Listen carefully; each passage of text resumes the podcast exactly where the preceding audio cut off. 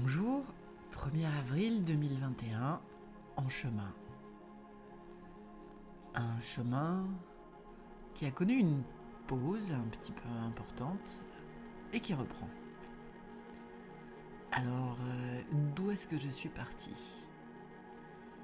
Je suis parti d'un constat, d'un mental euh, très présent, très actif. En fait, c'est pas exactement ça d'ailleurs, parce qu'au départ, de là où je suis parti, je percevais pas vraiment un mental. J'avais l'impression d'être toujours préoccupé. Je ne me distanciais pas de ce mental. Donc quelque part, j'ai cheminé puisqu'aujourd'hui je considère mon mental comme distinct de moi, de ce que je suis. Ah, peut-être que vous vous dites, mais alors, euh, on est quoi si on n'est pas le mental? On n'est pas l'émotion non plus? Si vous cherchez à savoir qui vous êtes vraiment, la seule réponse est je suis la personne qui fait l'expérience de tout ce qui se passe. Alors pour ceux que ça intéresse, je renvoie à l'excellent ouvrage de Michael Singer, L'âme délivrée. C'est un poche, ça coûte pas grand chose. C'était best-seller du New York Times, c'est très accessible. Un coach me l'a décrit comme le harlequin du développement personnel. C'est néanmoins extrêmement clair pour expliquer ça. Qu'on est donc euh, la personne qui... Enfin, nous sommes celui ou celle qui fait l'expérience de tout ce qui se passe. Donc, je ne suis pas mon mental, mais au départ, je ne le savais pas. Et donc, quand mon mental euh, était animé par une pensée, par une perspective, par une tâche à réaliser rapidement, eh bien, euh, cette impériosité était tellement forte que je n'étais pas dans le moment présent et que j'étais angoissé même, sous pression, par toutes ces choses à faire, par tout ce que je n'avais peut-être pas bien fait auparavant et par tout ce que je devais bien faire dans le futur. Donc aujourd'hui j'ai cheminé puisque je ne me confonds plus avec ce mental. Il m'agace encore parfois et en même temps quand j'arrive à me poser comme là maintenant et que je me dis ben, qu'est-ce que j'ai fait comme chemin? Je me dis que ce mental est un excellent baromètre parce que quand j'étais confondu avec lui, j'étais dans un certain état. Maintenant que je sais que je ne suis pas ce mental, eh bien, j'ai avancé. Euh, le fait d'être agacé, euh, ben c'est un, autre état. Et quand j'arrive à, voir ce mental qui m'agite toujours ces tâches impérieuses à réaliser, et que, euh, et que je, le laisse dans un petit coin me dire ça et qu'à la limite je, le regarde avec comme, comme on regarde un enfant et qui va vous dire ah oui mais maman faudra pas oublier de me lasser mes chaussures c'est. Euh, je le regarde avec une espèce de bienveillance. Il perd beaucoup de pouvoir. Et donc, il est aussi un baromètre sur quel chemin je fais pour, euh, avancer, pour être dans le moment présent. Le mental. Peut-être euh, premier baromètre. Deuxième baromètre, les émotions. Alors ça, pour moi, un morceau énorme. Hein. Parce qu'autant j'ai jamais eu vraiment de difficulté à comprendre que je n'étais pas les pensées qui me traversaient. Mais alors si je ne suis pas l'émotion que je ressens, euh, ça c'était ça, c'était un bouleversement. De comprendre qu'en fait les émotions sont complètement distinctes de moi. Qu'en fait euh, nous on est un peu comme l'océan et cet océan est parfois animé de vagues mais la vague ne définit pas l'océan. Et que surtout, en fait, il n'y a aucune goutte d'eau qui s'accroche aux vagues. Euh, il y, a des mouvements qui traversent euh, la, mer, l'océan, et c'est de la surface. En dessous, euh, l'eau, elle peut être animée par les courants, mais ça ne change pas sa nature. Elle ne se confond pas avec ces courants-là. Or, or moi, je, me suis complètement associé à ces émotions. Même, je pensais que sans émotion, c'est que je ne vivais pas. Et ces émotions, évidemment, euh, elles avaient tendance à être peut-être trop intenses. Et la première fois qu'on m'a dit, euh, ben, un sage, c'est quelqu'un qui ressent l'émotion mais qui ne s'y accroche pas et qui laisse la vague passer, je me suis dit, ouais, ça, a l'air triste cette affaire-là. C'est, c'est, pas forcément euh, très, très enthousiasmant non plus comme état. ça doit être un peu monotone de se distancier, oh, de prendre ses distances avec les émotions. Euh, et finalement, ça aussi, euh, ça aussi, ça vient. Alors ça, j'y arrive grâce à un, outil parce qu'en fait, euh, il y a beaucoup de chemins. Hein. Un des chemins qui m'a été suggéré, c'est la méditation, mais, mais j'ai du mal à méditer, vraiment, vraiment du mal. Bah, parce que j'ai un gros mental, hein, même si je le laisse dans son petit coin, il est quand même tout le temps en train de me souffler des choses. Et, euh, et, quelque part, euh, je sais pas, je, ne me suis jamais senti à l'aise vraiment dans la méditation au point de. J'ai vraiment toujours eu l'impression de quelque chose auquel il fallait que je m'astreigne. Et je vis mal sous la contrainte. Moi, j'ai besoin que les choses euh, soient plaisantes pour qu'elles deviennent des habitudes. Et j'ai découvert la lampe hypnagogique, euh, la Lucia. J'ai la chance d'habiter à Nice et de pouvoir euh, aller à des séances de Lucia puisqu'il y a un, facilitateur euh, qui s'appelle Pascal Radic qui officie donc à Nice et chez qui je vais depuis deux ans et demi maintenant pour ces séances de lumière donc la, lampe hypnagogique euh, vous amène dans un état de relaxation profonde. En fait, on est sur un fauteuil extrêmement confortable, les yeux fermés. Et il y a cette lampe avec plein de petites euh, LED qui sont animées selon un programme piloté par un ordinateur. Un programme conçu euh, selon des fréquences et des séquences tout à fait élaborées pour produire certains effets en neurotransmetteurs sur le cerveau et vous amener à ces états de relaxation profonde. Bien évidemment, euh, avant euh, d'aller plus loin, il y a des tests qui sont faits. Si vous êtes épileptique, c'est totalement déconseillé, bien sûr. Euh, mais après, personnellement, moi, j'étais extrêmement, extrêmement, extrêmement candidate favorable à cette expérience. Ça, ça marche très très bien sur moi parce que ça déconnecte mon mental, ça a fait naître chez moi l'observateur, c'est-à-dire j'ai pu faire ce petit pas de côté et me voir, me voir réagir, agir, ressentir, être traversé par une émotion, euh, m'y accrocher ou pas, euh, l'esquiver ou pas. Et euh, j'en suis arrivé à acquérir une de ces lampes de manière à, augmenter la fréquence de ces séances. Donc là, depuis un petit mois, en fait, c'est une des raisons pour lesquelles j'ai fait cette pause podcast en chemin. Depuis un petit mois, je, suis sous la lampe euh, presque tous les jours. Je fais des programmes euh, qui vont de 20 à 40 minutes. C'est variable. Et je les fais en général quand j'ai besoin euh, de retrouver un état de relaxation. Donc, je les fais pas forcément le week-end, donc c'est pas tous les jours, mais c'est probablement cinq fois par semaine. Ces états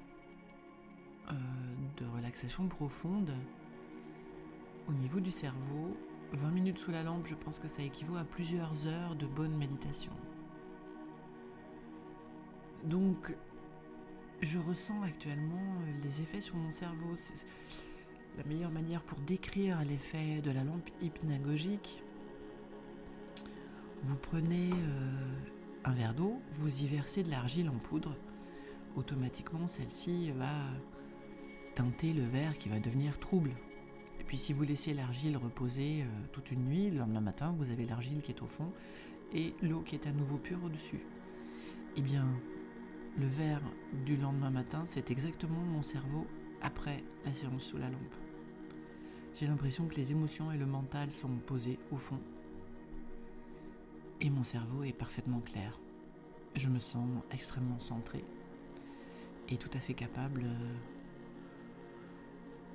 de prendre des décisions, de réfléchir, d'agir, euh, d'avancer dans ma journée parce que je me sens à la fois détaché du mental, des émotions, et en même temps extraordinairement présente. La première fois, c'est très curieux parce qu'on s'aperçoit qu'on n'est jamais dans cet état-là.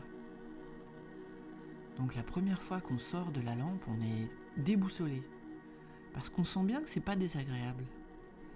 Mais, euh, mais on n'a jamais été comme ça. Et on est tous aujourd'hui tellement sollicités par tous ces stimuli, les écrans multiples, les, interactions, euh, toutes ces tâches qu'on réalise euh, plusieurs à la fois. Regardez-vous et essayez de voir si vous êtes réellement en train de faire uniquement une chose et en train de penser à ce que vous êtes en train de faire. Et vous verrez que, étrangement, non. On est très souvent en train de faire des choses en pilote automatique, en train de penser à autre chose, et éventuellement même en train de faire une deuxième chose à la fois.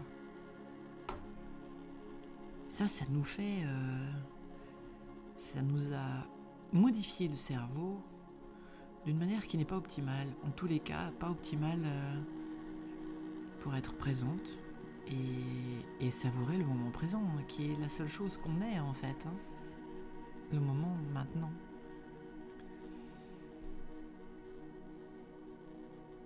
Donc après euh, de multiples séances sous la lampe, je pense que les connexions euh, de mon cerveau ont été un petit peu modifiées. Les synapses, vous savez, le cerveau euh, est un organe extraordinaire. Je l'ai un petit peu étudié parce que malheureusement quelqu'un de très proche dans ma famille a eu un AVC et j'ai découvert à cette occasion la plasticité cérébrale. Donc si vous avez un accident vasculaire cérébral, ben, il y a de grandes chances que vous perdiez définitivement certaines parties de votre cerveau qui ne vont plus être oxygénées, donc des neurones vont mourir, des connexions vont tout d'un coup se retrouver. Euh, c'est exactement comme si vous mettez une bombe sur une route, quoi. Tout d'un coup, pouf, voilà. Euh, et, en fait, dans le cerveau, c'est comme ça, euh, il y a des chemins. Et des chemins synaptiques, et puis tout d'un coup, s'il n'y a plus le, neurone qui suit pour se, faire la connexion, pouf, ça tombe dans un trou noir. Et j'ai appris à cette occasion que pour refaire les chemins, eh il fallait euh, relancer, il fallait relancer la, la requête, quoi. Réessayer de dire le mot, redemander, reposer la question pour que petit à petit le cerveau fasse une connexion ailleurs et refasse un autre chemin et à force de répétition, de stimulation, un autre chemin se crée et petit à petit donc euh, la personne va retrouver des fonctionnalités. C'est la plasticité cérébrale. De la même manière, les grands méditants mettent leur cerveau dans un état de telle relaxation que d'autres chemins se d'autres connexions se font entre les neurones. Et il y a notamment une meilleure connexion entre la partie gauche et la partie droite du cerveau. Il est souvent dit qu'on utilise plutôt le lobe de la rationalité euh, un peu à outrance et, moins l'autre qui serait plus le siège de l'intuition. Je ne sais pas si c'est comme ça qu'il faut le définir. Moi, j'ai récemment découvert euh, un, scientifique français, je crois qu'il s'appelle Paul Henry, son nom, de famille, Paul Henry. Euh, Pierre, Pierre Henry, enfin c'est quelqu'un qui travaille sur l'eau et qui a pu scientifiquement démontrer que euh, le corps était capable de traiter 10 millions de bits de données à la seconde. Le, le mental, donc notre logique, hein, euh, 10 euh, bits secondes et notre cerveau 10 milliards de bits secondes. Donc en fait, euh, quand on se repose uniquement sur le mental toute la journée, ce qu'on a tendance un petit peu à faire, c'est un petit peu comme si on donne les clés au ravi de la crèche, quoi. C'est pas. C'est vraiment pas lui qui a les meilleures capacités. Et moi, j'ai clairement la sensation que maintenant j'ai réussi En apaisant, en atteignant ces états de relaxation profonde, à nettoyer quelque part de nouveaux chemins. Euh, et je m'aperçois que peut-être ce qui encombrait ces chemins le plus, c'était les émotions, justement. On ne se rend pas compte parce que quand on baigne dans quelque chose, comment est-ce qu'on peut savoir qu'on baigne dedans? Là, si on, vit dans l'air, si on nous dit que l'air n'est pas vide, on va dire ah bon? Nous, on a l'impression que voilà, l'air en fait, c'est du, enfin, il y a rien. Il y a des objets, et puis sinon il y a l'air. On n'a pas l'impression que l'air c'est quelque chose. Si demain on vous dit non, euh, il faut que vous alliez dans un autre, une autre atmosphère, euh, l'air il doit être. Enfin, on a beaucoup de mal à le comprendre. Et je pense que j'ai la même sensation avec les émotions sur l'encombrement que ça a fait sur mes chemins. Comme j'étais complètement empêtrée dedans, je ne m'en apercevais pas. Et maintenant que je m'en détache, je m'aperçois à quel point ces émotions paralysaient, euh, brouillaient, me privaient d'énergie. Et que simplement le fait de les avoir, de m'en être détaché, de les avoir légèrement mises de côté, ça ne veut pas dire que je ne ressens rien. Ça veut juste dire que je ne me confonds plus avec elles, que je ne m'identifie pas à ces émotions, que je ne les épouse pas, je suis encore en colère, je suis encore triste, je suis encore très joyeuse. Toutes ces émotions, je les ressens toujours. Et j'ai toujours du plaisir à ressentir ça aussi, quand elles sont agréables, bien sûr. Mais j'ai pas de souci à les laisser passer. Et euh, Et voilà. Je me retrouve souvent, du coup, euh, tellement dans le présent que j'ai oublié ce que je faisais 5 secondes avant. J'ai moins le fil. Je, Voilà, voilà l'état dans lequel je suis aujourd'hui sur ce chemin. Et donc, quelle serait euh, l'étape, la prochaine étape que je cherche Eh bien, euh, c'est l'étape de création parce que j'entends beaucoup parler de point zéro. Un état euh, originel euh, dans lequel justement on est conscient. Conscient d'être là. Un état de conscience qu'on peut peut-être qualifier de modifié, et, mais dans lequel on aurait accès à plus d'informations et aussi un pouvoir de création euh, peut-être plus évident. Donc voilà, c'est... Je cherche mon pouvoir créateur. Voilà, c'était en chemin. J'espère que ce cheminement vous intéresse et vous a plu. Euh, je vous souhaite un bon cheminement jusqu'au prochain épisode.